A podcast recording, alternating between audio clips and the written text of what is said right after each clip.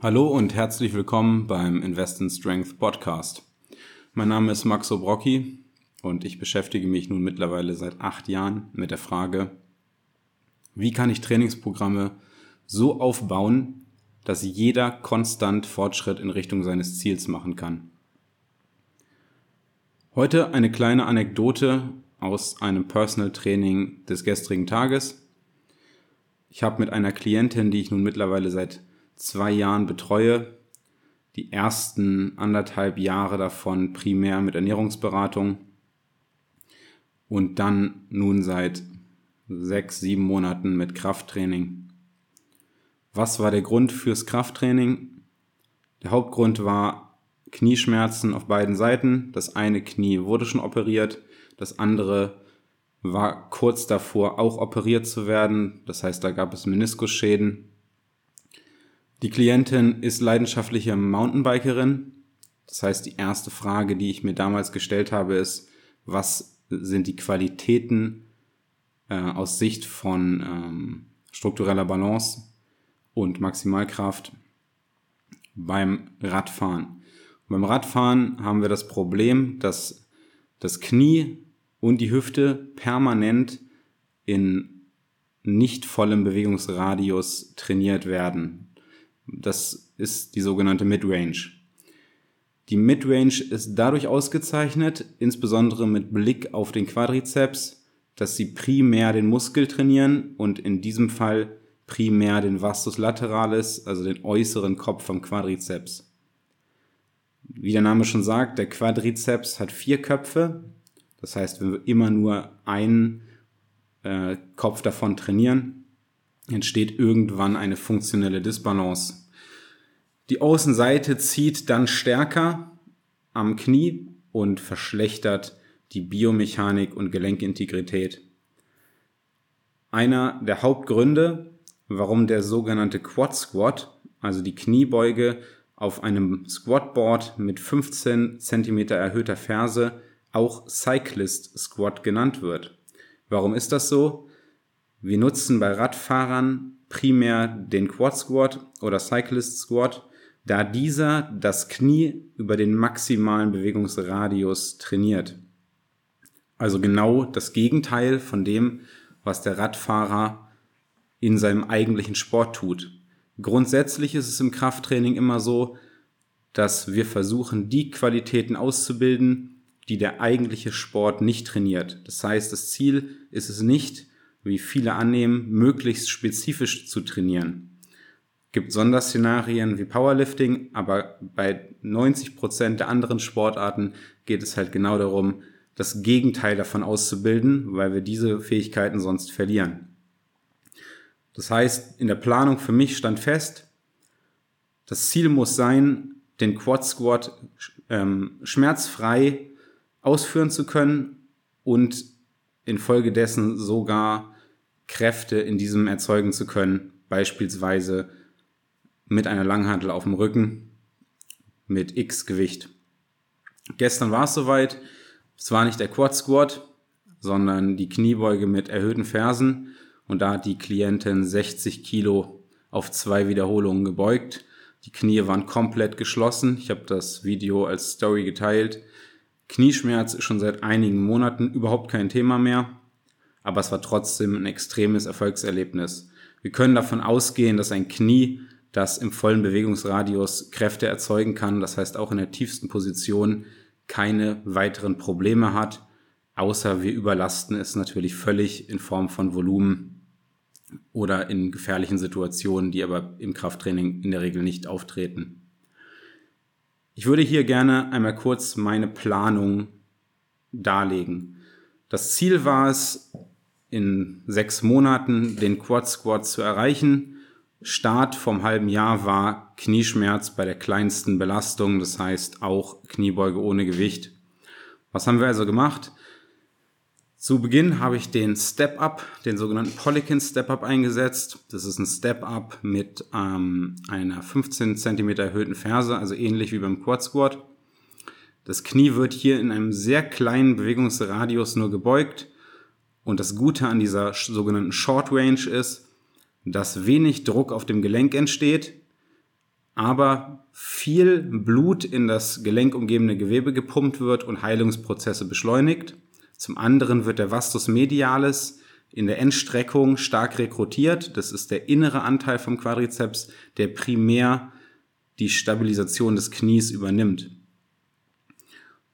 In Phase 2 sind wir dann übergegangen in Step-Ups mit Gewicht und haben die horizontale Back Extension für die Rückseite hinzugenommen.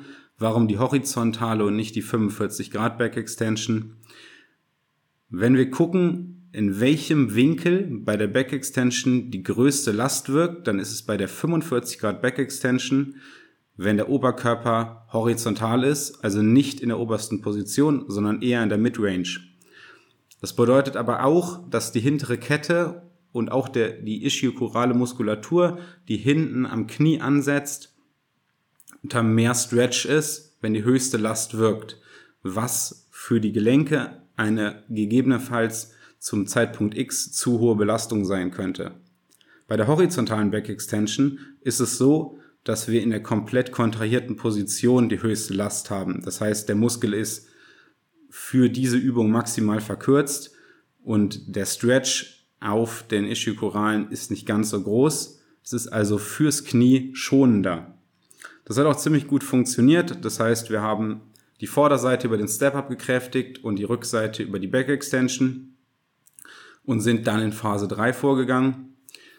Dort ist aus der horizontalen die 45 Grad Back Extension geworden und aus dem Step-Up wurde ein Split Squat mit vorderem Fuß erhöht, um das Knie in weitere, weitere ähm, Beugung zu bringen. In diesem Fall ist es sogar schon Endrange gewesen. Zu Beginn haben wir aber keine Pause in der tiefsten Position gemacht.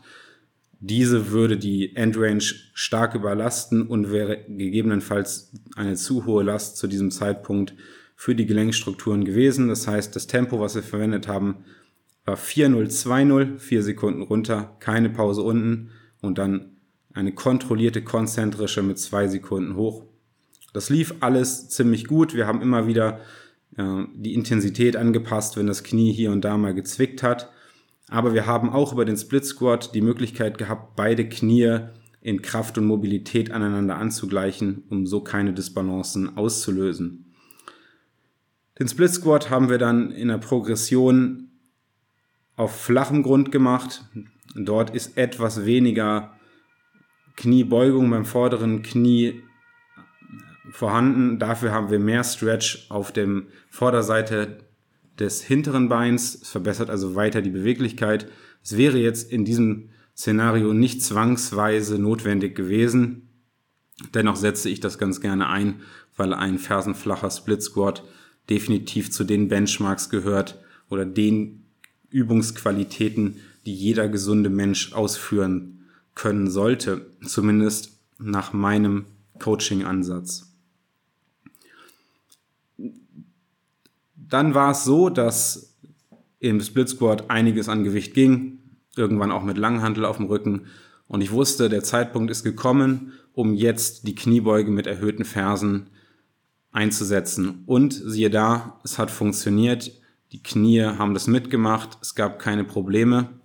Und dann haben wir dort erstmal mit Satzwiederholungsschemen angefangen, die äh, zum einen wenig ähm, Intensität hatten und zum anderen wenig Volumen, sowas wie 5 mal 5 oder 6 mal 6 bis 8 und sind dann langsam runtergegangen auf höhere Intensitäten äh, über Satzwiederholungsschemen wie 7, 7, 5, 5, 3, 3, wo wir noch relativ viele Wiederholungen haben, um die Bewegung fürs Nervensystem erlernbar zu machen, aber auch mit einem schweren letzten Satz, der auf dem 3RM geendet hat.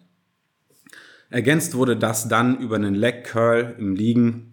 Dort haben wir den Vorteil, dass die gelenkumgebene Rückseite des Oberschenkels, das heißt die ischiochorale Muskulatur, insbesondere die kniebeugende, fokussiert wird.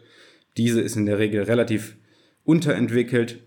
Die Hüft streckende Komponente der, der Ishis ist deutlich stärker, weil wir sie tagsüber beim Laufen gehen permanent einsetzen.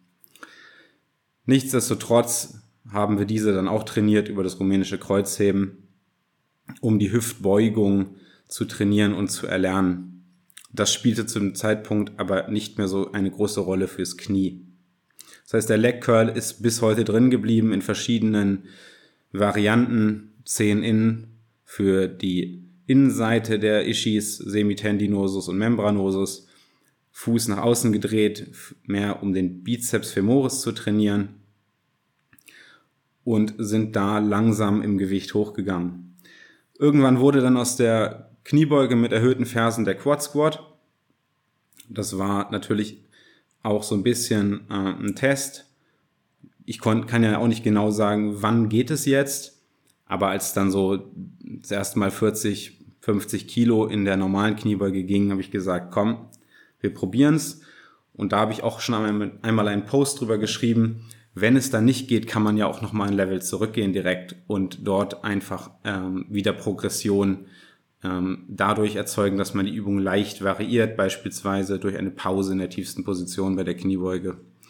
Der Quad Squat ging gut, den hatten wir jetzt für einige Phasen drin und so war es jetzt letztendlich für uns möglich, gestern die 60 Kilo, was fast Körpergewicht ist, in der Kniebeuge mit erhöhten Fersen zweimal zu ermöglichen. Es war ein Erfolgserlebnis, denn damit ist sicher, die Knie kann so leicht erstmal nichts mehr aus dem Konzept bringen. Und die OP hat natürlich auch niemals stattgefunden. Ja, ich freue mich über diese Zusammenarbeit. Macht mir immer großen Spaß, solche Sonderszenarien zu programmieren. Und ich wollte euch daran teilhaben lassen.